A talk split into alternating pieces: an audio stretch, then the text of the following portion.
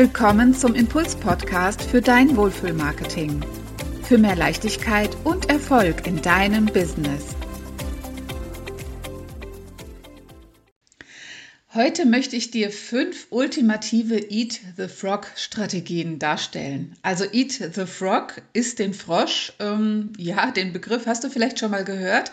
Ich habe ihn auch schon öfter gehört, aber nie so richtig verstanden, aber ganz klar. Ähm, ein Frosch zu essen ist natürlich nicht so einfach und ich glaube, du hast es auch noch nicht probiert, aber ich stelle mir das sehr unangenehm vor.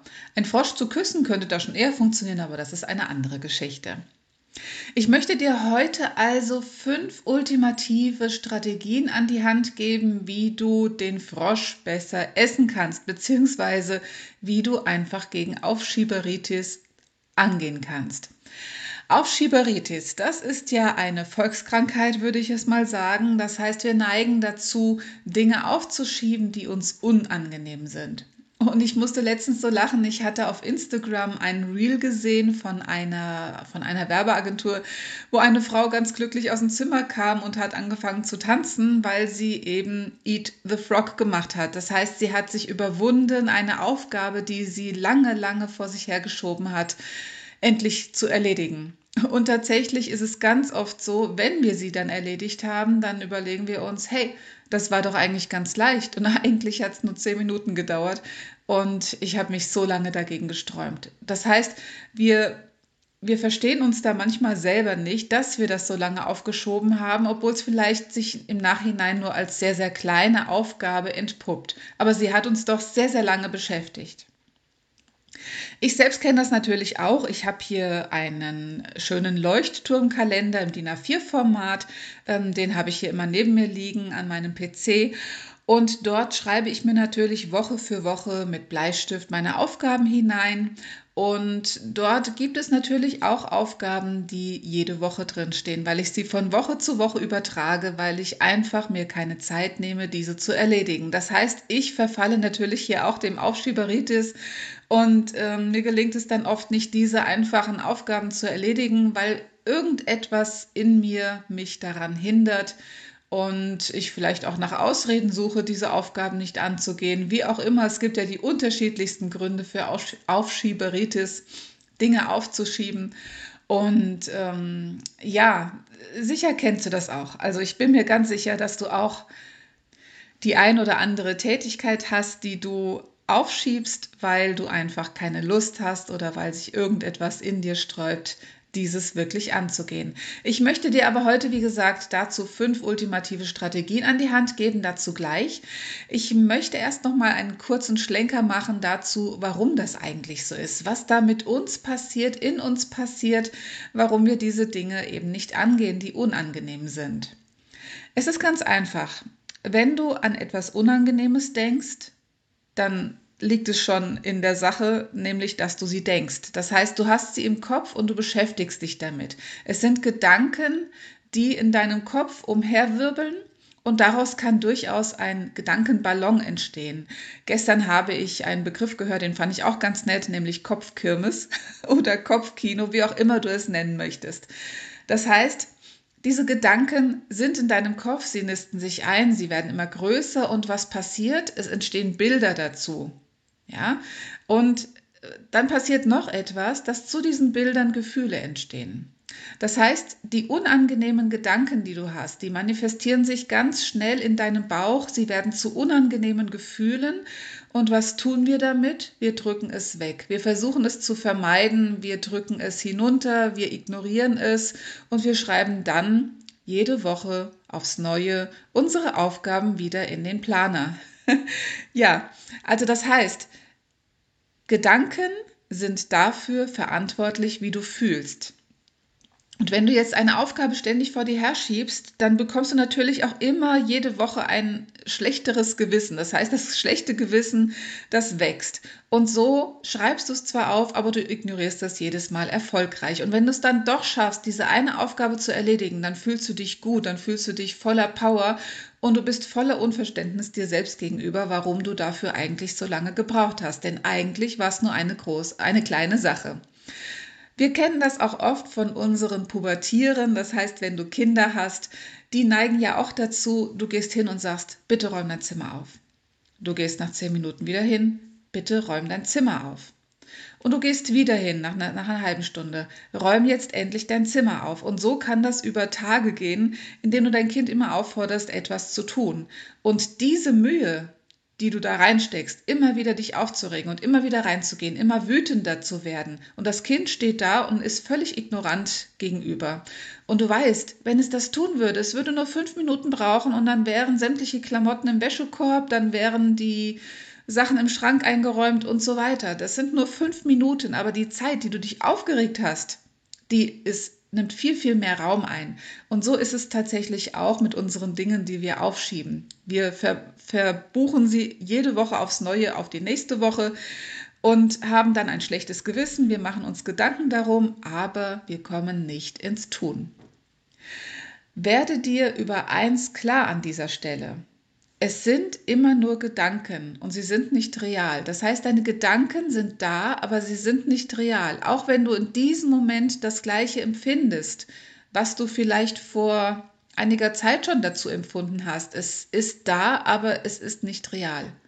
Wenn du zum Beispiel einen, ja, ich sag mal, einen Unfall hattest, dann hast du ein gewisses Gefühl dazu. Und wenn du immer wieder getriggert wirst zu diesem Unfall, und dazu auch deine Gedanken sich abspielen, dazu auch deine Gefühle sich manifestieren, dann durchlebst du diesen Unfall immer wieder. Aber der Unfall ist tatsächlich nur einmal passiert. Also in Wirklichkeit war diese Situation nur einmal real und die anderen Male sind sie durchaus auch real, aber nur in deinem Körper, nur in deinen Gedanken und in deinen Gefühlen.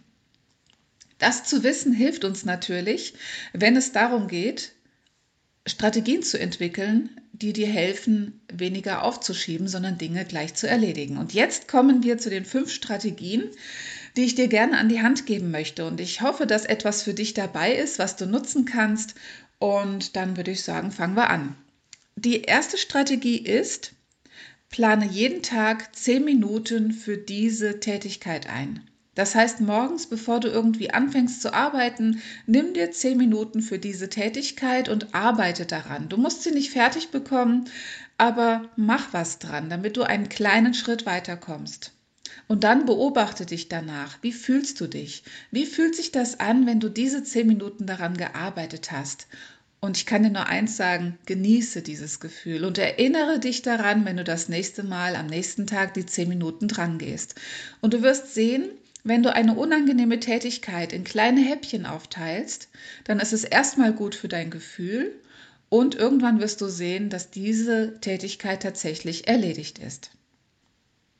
Die zweite Strategie ist, Einfach den Kopf ausschalten und machen. Das heißt, dieses einfach machen, sich hinsetzen, ohne die Gedanken dazu zu haben, was wäre, wenn der Gedankenballon geht los, die Kopfkirmes tobt in deinem Kopf. Wenn du das alles mal zur Seite schiebst und einfach tief durchatmest und sagst, okay, jetzt mache ich es.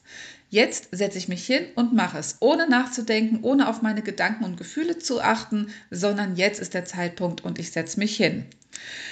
Du wirst auch danach merken, Mensch, das war doch gar nicht so schwer.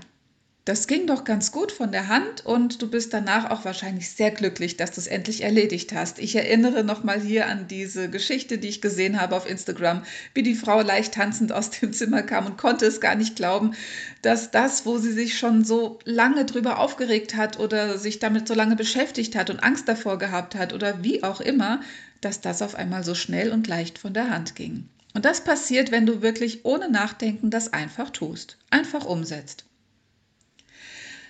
Die dritte Strategie, die ich dir an die Hand geben möchte, ist, mach dir wirklich eine To-Do-Liste und mach sie nicht irgendwo auf dem Handy, sondern mach sie wirklich mit Stift und Papier. Wie ich schon erwähnt habe, ich habe meinen Leuchtturmkalender, den nutze ich gerne dafür, da schreibe ich meine Aufgaben rein, denn es tut unglaublich gut, wenn du deine Aufgaben, die du erledigt hast, einfach durchstreichen kannst. Du kannst sogar Folgendes machen. Du kannst dir zwei Listen machen. Mach dir eine To-Do-Liste und dann machst du dir die gleiche Liste nochmal als Tada-Liste. Das heißt, die Aufgaben, die du in der To-Do-Liste erledigt hast, überträgst du in die Tada-Liste und die liest du dir am Ende des Tages nochmal durch. Das heißt, du machst, auch, machst aus einer To-Do-Liste eine Tada-Liste. Das ist äh, auch eine sehr, sehr schöne Möglichkeit, um dir das nochmal zu visualisieren, was du alles erreicht hast. Das berührt auch tatsächlich den vierten Tipp, den ich von dir habe, nämlich schreibe jeden Tag drei Dinge auf, die für dich positiv waren. Nimm dir abends ein bisschen Zeit, vielleicht ein kleines Büchlein und dann schreibe die drei Dinge auf, die dich glücklich gemacht haben, die positiv waren, die du erledigt hast, die du geschafft hast, worauf du stolz äh, für dich sein kannst. Schreib sie in diese Liste auf und lies sie dir durch. Zelebriere es nochmal. Geh in den Gedanken da rein. Du weißt ja, Gedanken werden zu Gefühle. Und wenn du auch, was für das Negative gilt, gilt natürlich auch für das Positive. Wenn du hier in diese positiven Gefühle nochmal reingehst, dann durchlebst du auch diese nochmal. Und das wirkt sich natürlich positiv auf dein gesamtes System aus, auf deine Energie, auf deine Stimmung und so weiter. Also jeden Tag drei Dinge aufschreiben, die positiv waren. Und dann habe ich noch einen Geheimtipp für dich. Das ist der fünfte Tipp. Das ist ein sehr interessanter Tipp, der mir auch schon ganz, ganz viel weitergeholfen hat in meiner Unternehmer-Mindset-Arbeit. Das ist eine Gegenüberstellung. Das heißt, du nimmst dir entweder an einem Tag oder an zwei, drei Tagen, suchst du dir eine Situation heraus, die wirklich überhaupt nicht funktioniert hat. Du schreibst diese Situation auf und dann schreibst du dahinter, Warum hat es nicht geklappt? Was ist passiert? Vielleicht waren es die Gedanken, die du dir dazu gemacht hast. Vielleicht waren es die Sorgen, die du dir dazu gemacht hast. Vielleicht waren es äußere Umstände, was auch immer. Was hat dich daran gehindert, beziehungsweise warum ist dir das so schwer gefallen? Warum hat das nicht funktioniert? Schreib es auf. Und dann machst du noch einen Punkt, nämlich such dir eine Situation heraus, die wirklich gut funktioniert hat die reibungslos funktioniert hat, die einfach so gut von der Hand lief. Und schreib dann auch daneben, warum hat das funktioniert? Warum war das so einfach? Schreib es auf, schreib die Gründe auf und dann liest du das nochmal durch. Und ganz oft ist es wirklich der Fall, dass du dir vorher zu viele Gedanken gemacht hast. Und wenn du sagst, okay, ich mache das jetzt einfach, ohne zu überlegen, und dann gehen dir die Dinge auf einmal leicht von der Hand. So war es bei mir. Ich habe das, wie gesagt, auch mal gemacht und das war sehr, sehr aufschlussreich, warum ich Dinge aufschiebe und warum es dann einfach nicht funktioniert hat. Hier nochmal die fünf Tipps im Überblick. Also, arbeite jeden Tag zehn Minuten daran und teile diese große, schwere Aufgabe in kleine Häppchen auf. Der zweite Tipp, ohne nachzudenken, einfach machen der dritte Tipp, leg dir eine To-Do und eine Tada-Liste an. Der vierte Tipp, schreib dir jeden Tag drei Dinge auf, die positiv waren und durchlebe sie nochmal, durchfühle sie nochmal. Und der fünfte Tipp, mach eine Gegenüberstellung, was hat nicht geklappt und was hat gut geklappt und warum war das jeweils so. Das sind diese fünf ultimativen Eat the Frog Strategien, das heißt gegen Aufschieberitis. Und ich hoffe, dass ich dir damit ein paar Werkzeuge an die Hand geben konnte, dass du ja leichter die Dinge angehst, die unangenehm sind, damit du eben nicht mehr so viele Termine von Woche zu Woche in deinem Terminkalender übertragen kannst. Ich wünsche dir ganz viel Spaß dabei.